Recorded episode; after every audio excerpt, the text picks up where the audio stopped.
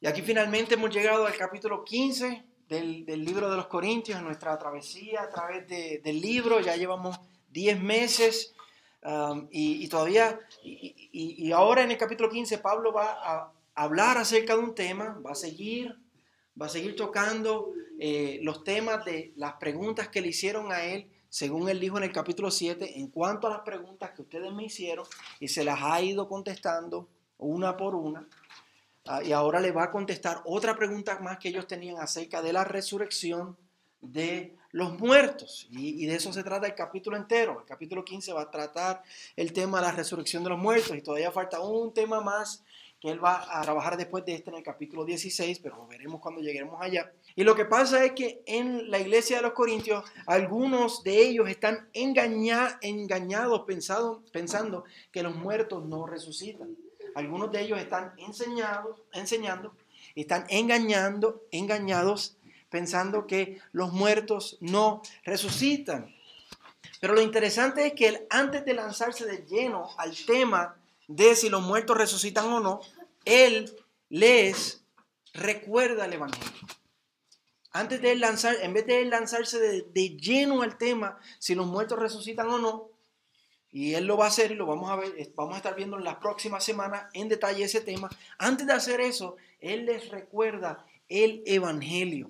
El evangelio que ellos creyeron para de esta manera, él de esta manera él va a comenzar a corregir el, error que ellos Y esto es interesante porque no nos damos cuenta, pero si prestamos mucha atención a cosas básicas, podemos corregir muchos errores en nuestras vidas. Muchas veces eh, hay errores de, en nuestras vidas, eh, cosas que hacemos o cosas que creemos o cosas que pensamos, que si nosotros nos echamos para atrás un poco y, volvemos a considerar las verdades básicas de la vida cristiana, verdades básicas como el Evangelio, esas cosas pueden ser corregidas en nuestra vida. Y la semana que viene vamos a ver cómo el presentarles el Evangelio, primero, va a empezar a corregir el problema de de que ellos estaban pensando que la resurrección de los muertos no era verdad, pero hoy nos vamos a concentrar en, los primeros 11 versos, en, cómo Él le habla acerca del Evangelio, porque se lo repite. Y, vamos a ver cómo de esta manera el Señor eh, no solamente empieza a corregir el problema de ellos, sino puede corregir problemas en nuestra propia vida. Así que vamos a, a seguir la recomendación de Pablo y vamos a recordar el mensaje del Evangelio que muchas veces hemos escuchado, pero que nos conviene volver a escuchar y esperemos que tenga efectos sanadores para, para nuestras almas. Pues Pablo comienza por mencionarles la obra del Evangelio en sus vidas. Lo primero que él hace aquí en los versículos 1 eh, y 2 es recordarles la obra del Evangelio en sus vidas, cómo el Evangelio obró en sus vidas, cómo, eh, cuál es la, la dinámica del Evangelio en sus vidas.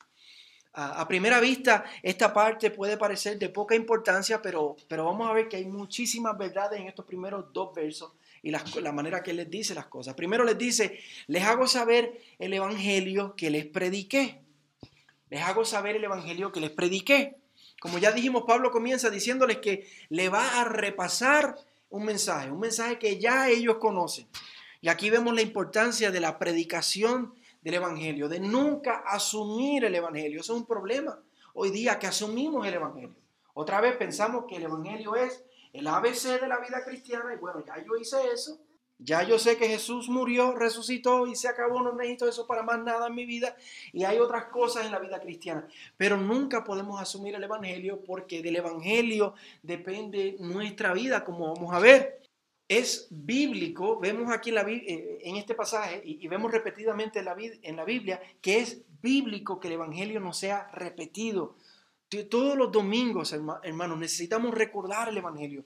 Todos los, cada vez que nos reunimos, tenemos que recordar el Evangelio. Como vamos a ver en este pasaje, el Evangelio es el cumplimiento de toda la Biblia. Todos los días cuando usted se levanta, abra su Biblia y, deje que la Biblia le recuerde el Evangelio. En oración, usted orando a Dios, agradezcale al Señor por el Evangelio. Pídale al Señor que lo, le, le permita ver el Evangelio y entender el Evangelio y que el Evangelio tenga un impacto en su vida. Amén, amén.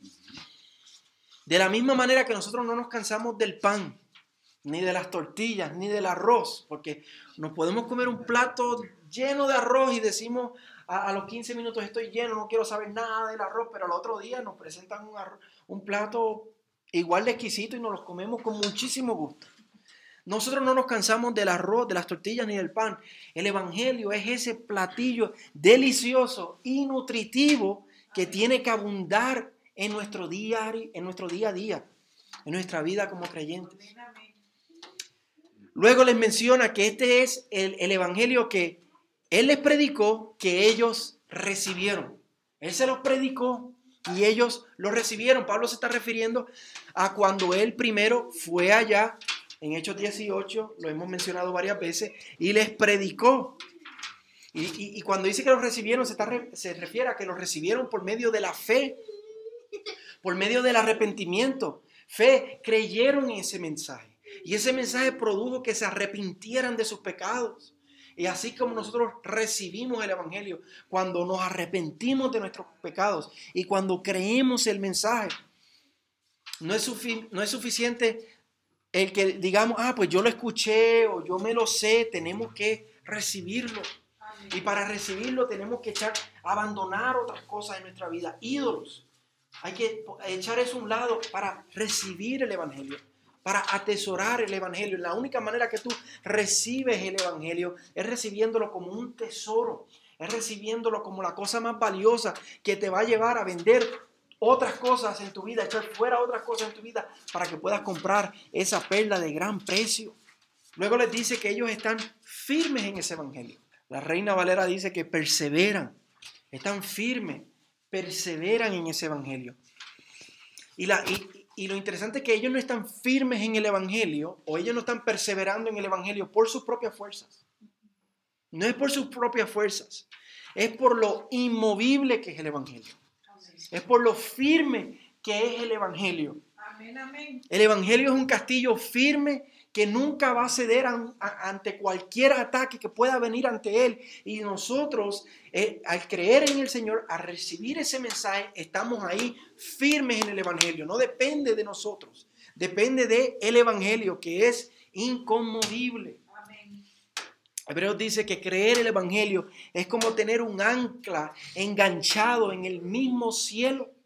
Y tú tienes ese ancla enganchado en el mismo cielo. Y eso, al estar enganchado allá, Nada lo puede despegar porque está anclado en Cristo Jesús, en la obra de Cristo Jesús. Y si tú has recibido el Evangelio, tu alma está anclada en eso y tú estás firme en el Evangelio y eso no se despega de allá. No importa de cuánto soplen los problemas o las situaciones de la vida, tu, tu alma está enganchada en el Evangelio como un ancla de manera inconmovible en el cielo.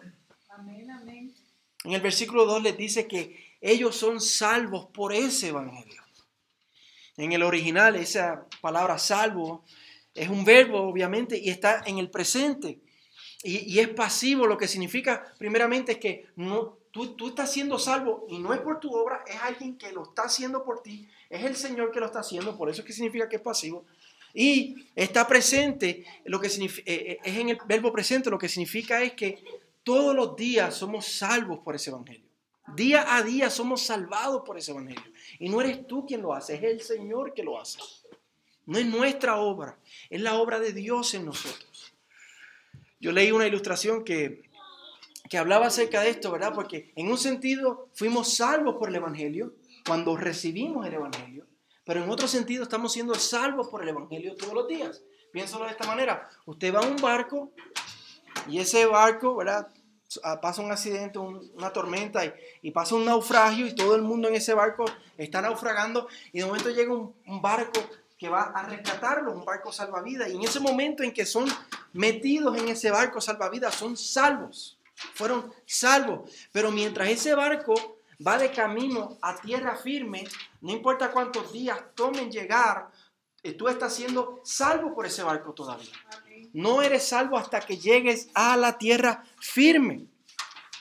Así es el Evangelio. En el momento que creímos, fuimos salvos. En ese momento fue que el barco llegó y, nos rescató. Pero cada día ese mismo Evangelio nos salva y obra poderosamente en nosotros hasta que lleguemos a tierra firme, hasta que lleguemos a la presencia del Señor. Así es el Evangelio, nos salvó en el momento que lo recibimos, pero nos salva momento a momento y día a día y no tiene que ver con nosotros. Es la obra del Señor en nuestras vidas hasta que nos lleve.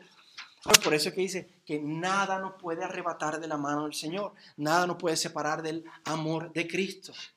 Luego en el verso 2 Pablo hace una aclaración importante y dice, si retienen la palabra que les prediqué, son salvos por ese evangelio, si retienen la palabra que les prediqué, pone una condición a esa obra de salvación en nuestra vida. La nueva versión internacional dice, si se aferran. Lo que Pablo está diciendo es que una persona que ha sido verdaderamente salvada permanece en el Señor. Como esa obra de salvación es constante, no termina hasta que lleguemos a la presencia del Señor, una persona que realmente ha sido salva va a permanecer va a retener la palabra, se va a aferrar, porque esa obra de salvación es una tal que es perfecta y continúa todos los días en nuestra vida. Piensa en versos como Mateo 24, 13, que dice, el que persevere hasta el fin será salvo. O en la parábola del sembrador, que nos dice que hay diferentes tipos de terrenos.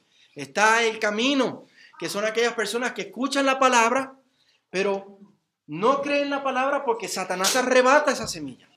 O la, la, semilla que cae en los pedregales, que son los que creen temporalmente, pero las aflicciones de la vida los hacen rendirse. O la que crece entre espinos, que son los que creen temporalmente también, pero los deseos y afanes de la vida los dominan. Y luego está la que cae en buena tierra, que son los que la reciben y a pesar de todo lo anterior, a pesar de los problemas, de los afanes, de los deseos, ellos permanecen y retienen y perseveran, porque valoran más a Cristo y su gloria que cualquier otra cosa, porque esa obra de salvación es diaria, es constante, no termina. Eso es lo que Pablo se está refiriendo aquí. Por eso es que Hebreos 3:6 advierte, Cristo fue fiel como hijo sobre toda la casa de Dios, cuya casa somos nosotros si retenemos firme hasta el fin nuestra confianza y la gloria de nuestra esperanza. La obra de salvación del Señor es perfecta. Y por eso somos salvos si verdaderamente retenemos esa palabra. Termina el verso hablando de personas que no permanecen hasta el fin. Al demostrar que la obra de salvación en su vida no fue auténtica, por eso dice que creyeron en vano si retienen la palabra que les prediqué, a no ser que hayan creído en vano. Piensen en alguien como Judas. Él creyó en vano. Por tres años él parecía que sí, estaba ahí, pero su fe no fue verdadera. Él creyó en vano. Piensen en alguien como Simón el mago en Hechos 8.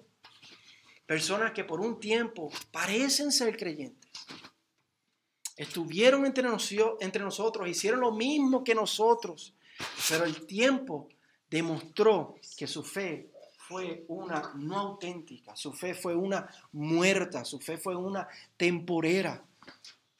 Como dice Santiago, una fe sin obras es una fe muerta, porque no estuvo acompañada por esas obras. Creyeron en vano. Y yo estoy seguro que cada uno de nosotros podemos pensar en personas en personas así, que, que, nosotros, que estuvieron con nosotros o nosotros sabemos que estuvieron un tiempo en la iglesia, en el camino del Señor, pero ya llevan muchísimo tiempo donde no han demostrado fe, donde no, han, no tienen esas obras que dan evidencia, muestran un pulso que tienen verdadera salvación en su vida. Y por eso tenemos que tener cuidado de que eso no, sea, que eso no seamos nosotros los que estemos creyendo en vano. Lo que más puede dar garantía de la autenticidad de nuestra fe, no es que un día levantamos la mano, hicimos una oración. Eso no nos salva. Lo que nos da garantía de que realmente el Señor ha hecho una obra de salvación verdadera en nuestra vida es que retengamos la palabra, a pesar de las situaciones, a pesar de los embates de Por eso es que Pablo dijo, por el cual también están siendo salvos, son salvos porque el Evangelio es dinámico. obra en nosotros cada momento.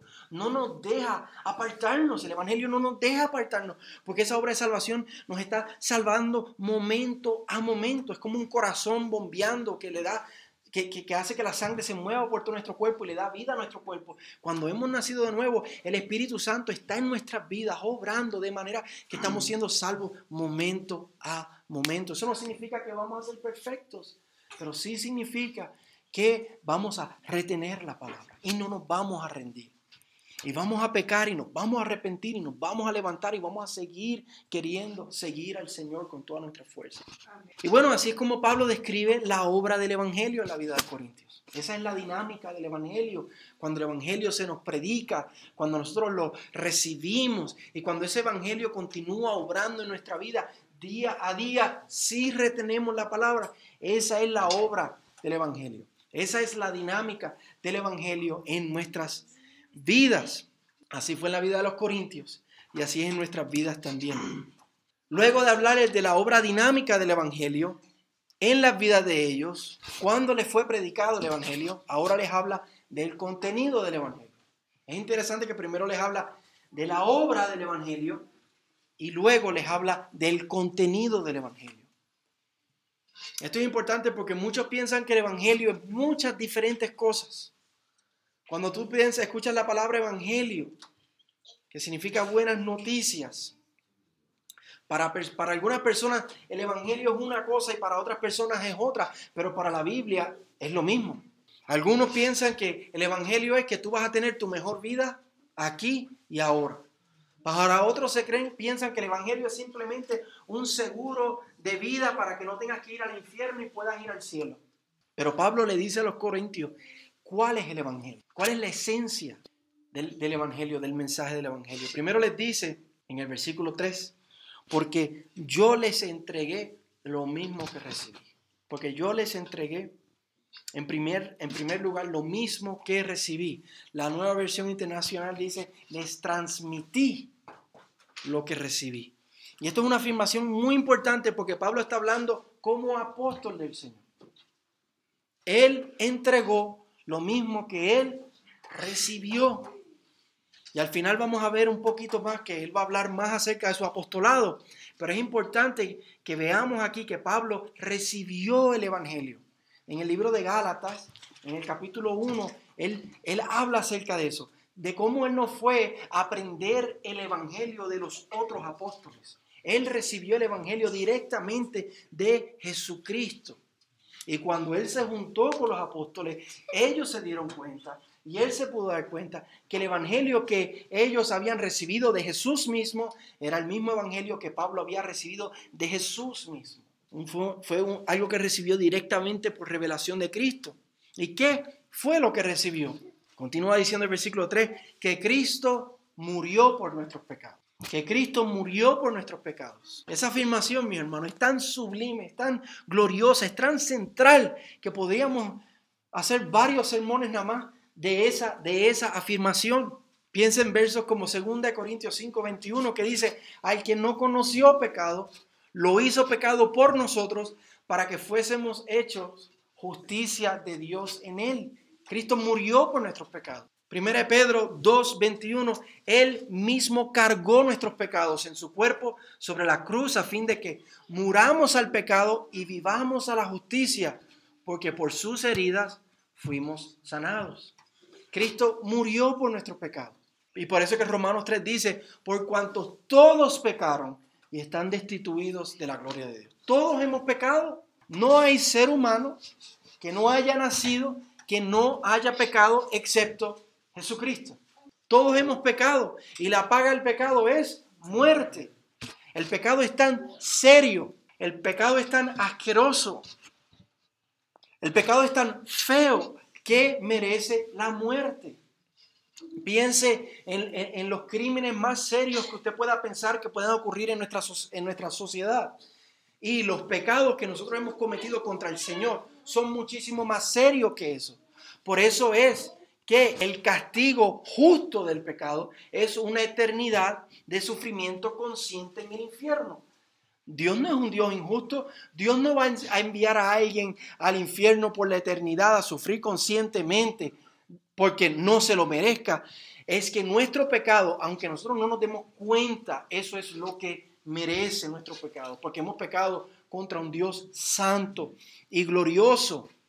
Continúa Pablo diciendo en el versículo 4 que Cristo fue sepultado y que resucitó al tercer día. La nueva traducción viviente dice que fue enterrado, esa palabra sepultado no la usamos mucho, que fue enterrado y levantado de entre los muertos.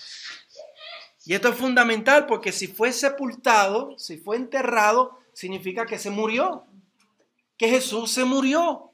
No era que él era un espíritu que parecía un hombre o un espíritu que parecía que tenía un cuerpo. No, él verdaderamente sufrió la muerte. Su corazón dejó de latir, la sangre dejó de correr por sus venas. Jesús se murió y por eso fue que lo enterraron. Agarraron el cuerpo pesado, sangriento y ya sin vida y lo enterraron.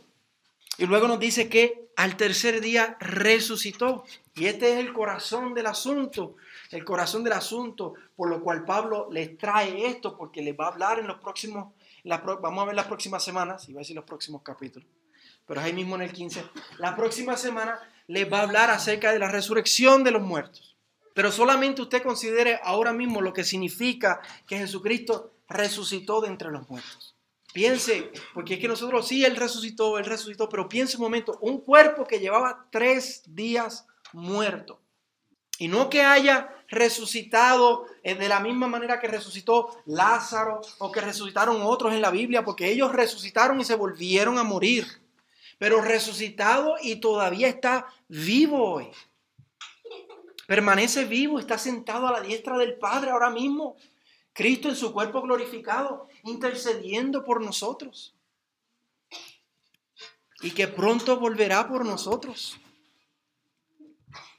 Note lo siguiente. Vemos que repite dos veces la frase conforme a las escrituras. La nueva versión internacional dice según las escrituras. Significa que esto es a lo que toda la Biblia apuntaba. Que esto no fue algo que Dios se sacó de la manga que Dios no había revelado. Esto es a lo que toda la Biblia apuntaba. Jesús lo dijo, que los, los profetas todos hablaban acerca de Él, que las escrituras todas daban testimonio acerca de Él. Cristo no fue el plan B de Dios. Dios no tiene ningún plan B. Este fue el plan A, el único plan de Dios desde que creó el mundo.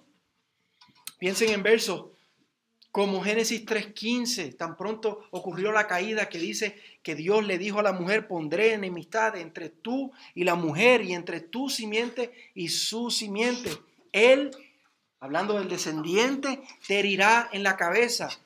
Perdóname, estoy hablándole a, a Satanás. Él te herirá en la cabeza y tú lo herirás en el talón hablando de que Cristo en la cruz iba a herir con una herida de muerte a Satanás, a pesar de que él iba a causar una, muerte, una, herida temporera en el talón, porque resucitó el tercer día. Abraham en el monte Moriah, en Génesis 22, cuando fue y entre, el Señor le dijo que sacrificara a su hijo, eso apuntando a que el padre iba a, llevar a su hijo al monte Calvario para sacrificarlo allí. Piensen en el sistema de sacrificios del Antiguo Testamento. En el Salmo 22 donde dice, Dios mío, Dios mío, ¿por qué me has desamparado? En Isaías 53 cuando habla que él, fue despreciado y desechado entre los hombres, varón de dolores. Y así podríamos seguir. Todas las escrituras apuntan a que esto era lo que Dios iba a hacer. Y por esto es que Apocalipsis 13:8 dice, el cordero que fue inmolado desde antes de la creación del mundo. El cordero que fue inmolado, el cordero que murió desde antes de la creación del mundo. O 1 Pedro 1.20 que dice, refiriéndose a Cristo, ya destinado desde antes de la fundación del mundo. Entonces, las escrituras siempre han apuntado a que Cristo iba a morir, iba a resucitar. Él no es el plan B de Dios, Él es el único plan. Este es el Evangelio.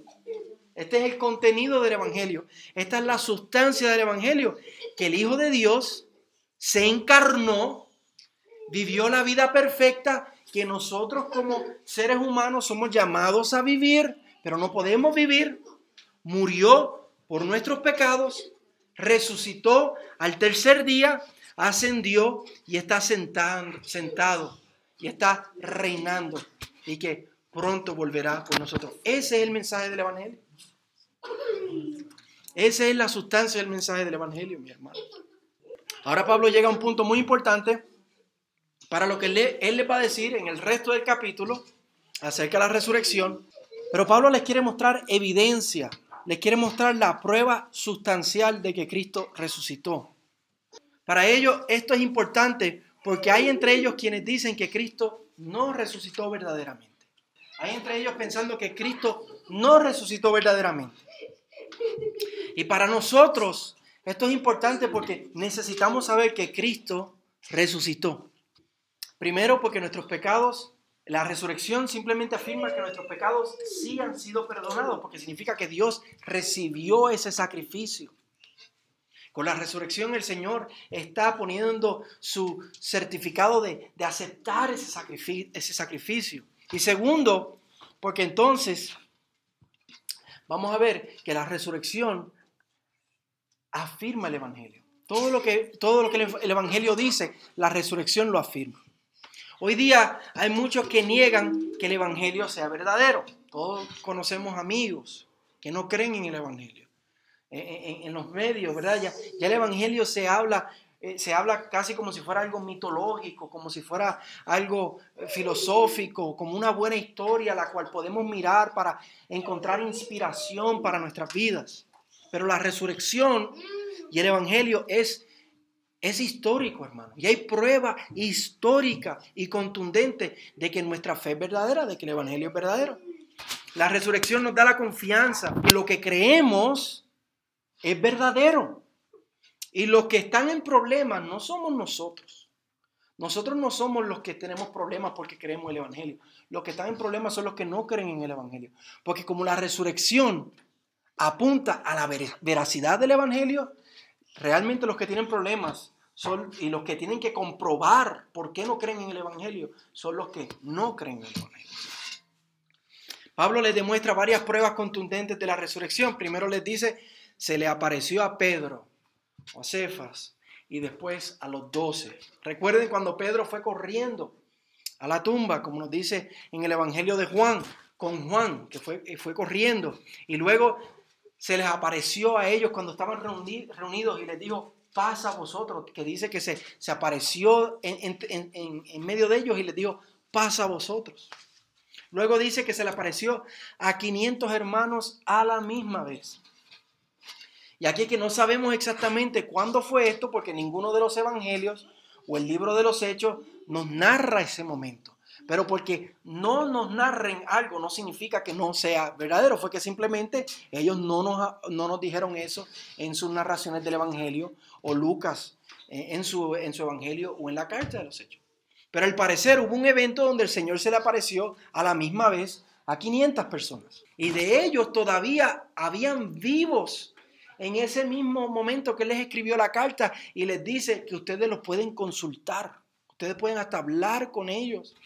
Y usted piense por un momento en la oportunidad que esto era para desacreditar el Evangelio. Pablo les está diciendo, yo les digo, habían 500 personas y todavía hay de esa gente viva. Si ustedes no creen en la resurrección, vayan y hablan con ellos. Esa era la oportunidad perfecta para desacreditar la resurrección.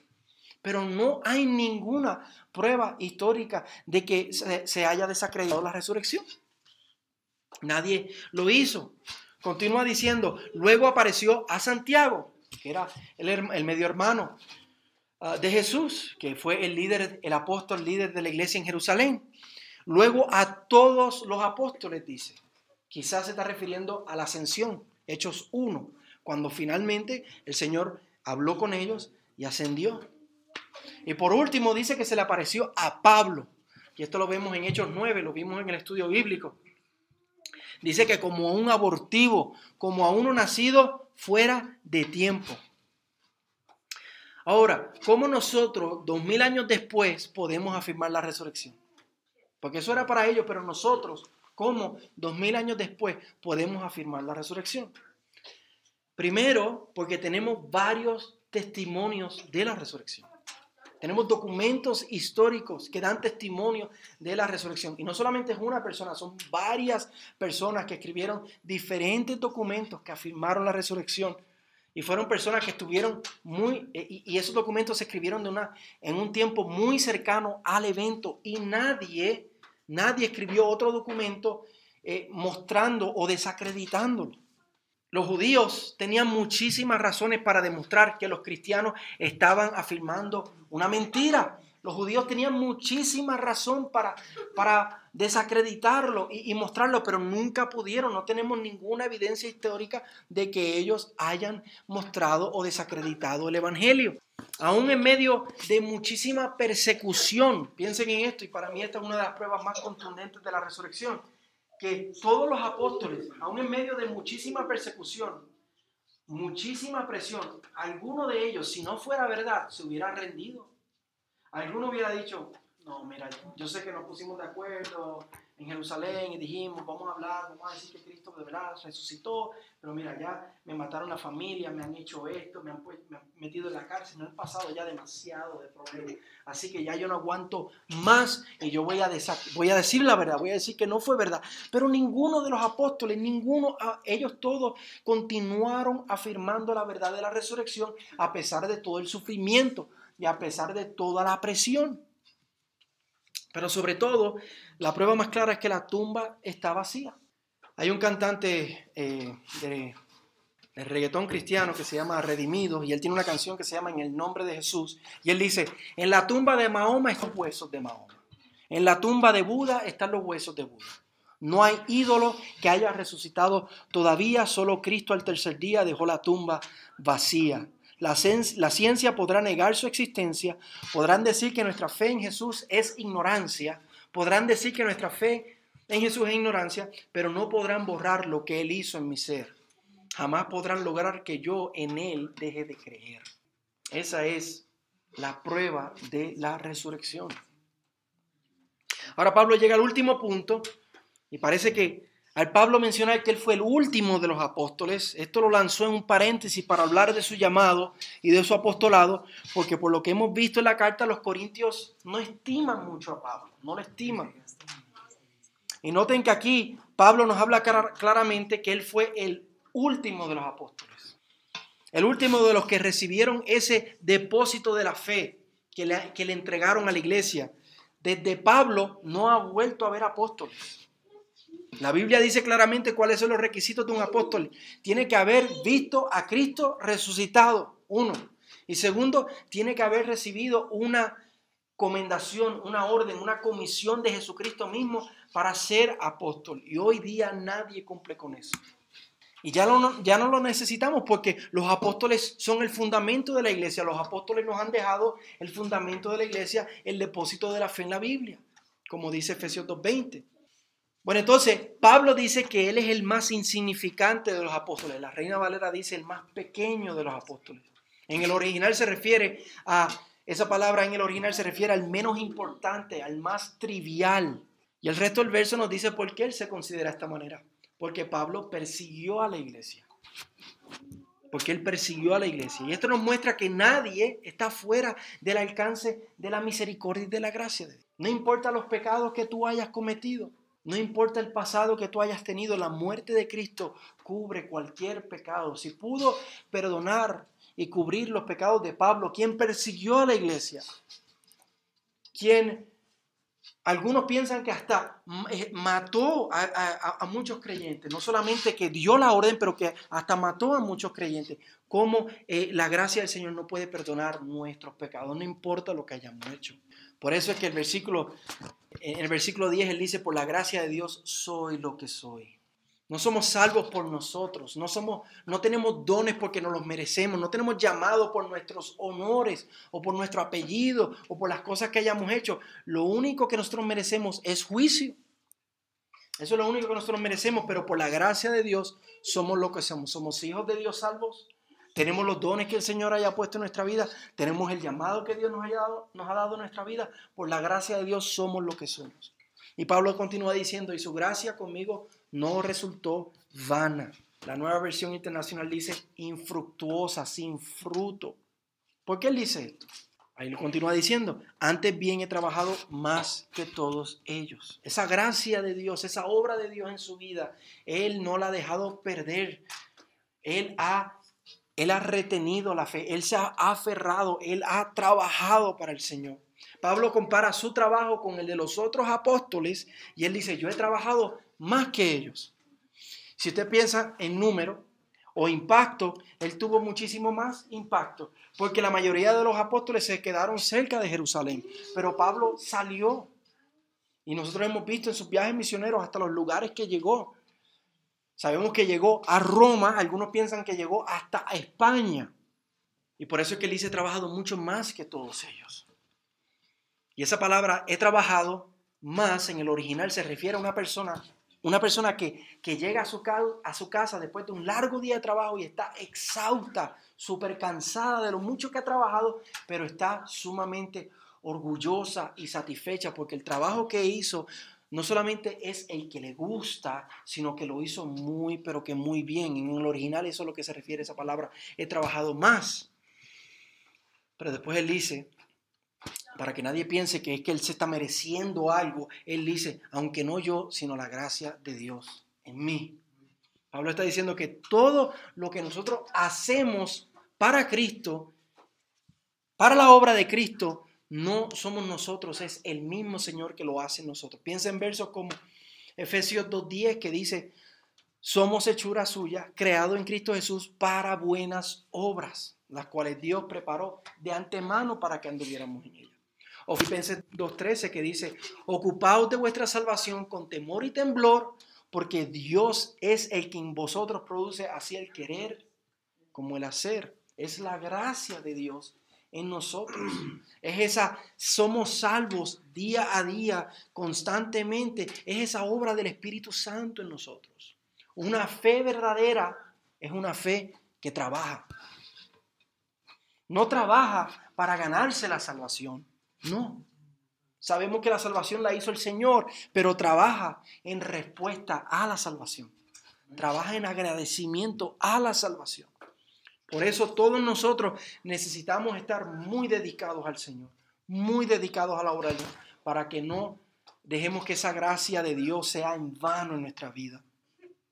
Dedicación significa que tu fe es una fe viva, que hay obras que muestran que tu fe es viva, pero también que tu fe es una en agradecimiento, es una fe agradecida al Evangelio.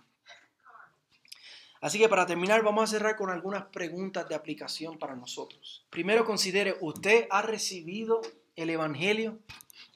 ¿Usted se, se ha arrepentido de sus pecados y ha puesto su fe en el Señor? ¿Te parece el Evangelio aburrido o cada vez te asombra más? ¿Estás reteniendo la palabra o crees que has creído en vano? Y si crees que has creído en vano, hoy es la oportunidad para, para creerlo, de verdad, creer el Evangelio de verdad. ¿Has visto la seriedad y la asquerosidad de tus pecados que Cristo tuvo que morir por tus pecados? ¿Has visto el significado de que el Hijo de Dios se hizo hombre y vivió la vida perfecta y murió en tu lugar por tus pecados? ¿Creemos la resurrección literal de Cristo o creemos que simplemente es una historia inspiradora? ¿Te sientes avergonzado a afirmar que crees en la resurrección por la presión del mundo? Y vemos que quienes tienen que dar explicación son los que no creen en la resurrección. Nosotros no tenemos que dar ninguna explicación. La Biblia y la historia demuestra que resucitó. Los que tienen que demostrar por qué no creen en la resurrección son los que no creen en el Evangelio. Puedes ver que los verdaderos apóstoles son los de la Biblia y los que la Biblia menciona que hoy no hay apóstoles, a pesar de que se llamen apóstoles, los, únicos y verdaderos apóstoles son los que tenemos en la Biblia, son nuestros apóstoles. ¿Usted quiere un apóstol? Ahí están. Escoja su favorito. Puedes ver que, y, puedes ver que no importa tu pasado, el pasado tuyo o tus pecados, La sangre de Cristo nos limpia y nos perdona de, cualquier pecado. ¿Puedes ver el poder de esa sangre? La, la cobertura que tiene esa sangre. Y que una vez justificado en Cristo Jesús ya no hay condenación, que tú tienes paz, que nada te pueda arrebatar de su mano, que nada te pueda arrebatar de su amor, que todo obra para bien en, nuestras vidas. Puedes ver esa obra gloriosa de salvación completa. Estamos haciendo las obras de la gracia de Dios en nuestras vidas o estamos simplemente dejando que esa gracia sea en vano. Estamos dándole la gloria a Dios por las obras que hacemos, pero que las hacemos para su gloria y que no somos nosotros. Las hacemos, sí las hacemos. Y si, y si alguien quiere aplaudir, decimos, sí, yo la hice, pero no fui yo, sino fue la gracia de Dios en mí. Le estamos dando la gloria al Señor. Estamos predicando el Evangelio a otros. Este Evangelio para que puedan creer. Estamos poniendo nuestras esperanzas en el reino de Cristo y no en este mundo. Estamos anhelando su pronta venida. Hermano, este es el glorioso evangelio. Este es el evangelio que hemos creído. Este es el evangelio al cual nos hemos comprometido, sobre el cual estamos firmes, en el cual nuestras vidas están ancladas. Como dice el versículo 11, este fue el evangelio que creyeron los corintios. Este fue el Evangelio que nosotros hemos creído. Es el mismo, el único mensaje del Evangelio, el mismo que recibieron los apóstoles, el cual nos entregaron a nosotros como la iglesia, a la cual la verdadera iglesia ha estado proclamando por dos mil años y por el cual cada día el Señor añade a su iglesia los que han de ser salvos es por este evangelio y por eso sigamos predicando el evangelio. Sigamos creyendo el Evangelio, sigamos trabajando en el Evangelio. Esperemos en este Evangelio y atesoremos este glorioso Evangelio hasta que todos los que el Señor vaya a salvar sean salvos y Él vuelva por nosotros. Pero hasta entonces que nuestra vida esté totalmente comprometida a este Evangelio. Amén. Vamos a orar.